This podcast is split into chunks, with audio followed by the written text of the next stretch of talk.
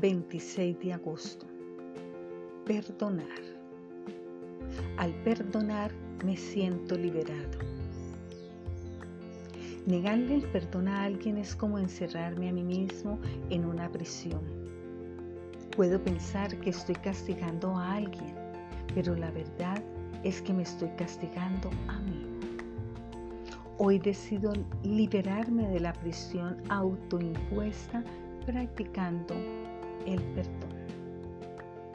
Perdonar no requiere que olvide o acepte lo que me hirió, pero sí requiere liberar lo sucedido para poder seguir adelante. En el instante en que estoy dispuesto a perdonar, Dios me ayuda, dándome la fortaleza para dejar ir y sanar. Perdonar toma tiempo y me comprometo al proceso estando consciente de ello. La decisión misma de perdonar ayuda a mitigar los efectos del dolor y me guía por un sendero de paz.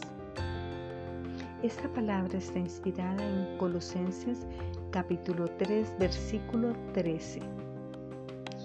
Sean mutuamente tolerantes si alguno tiene una queja contra otro, perdónense de la misma manera que Cristo los perdonó.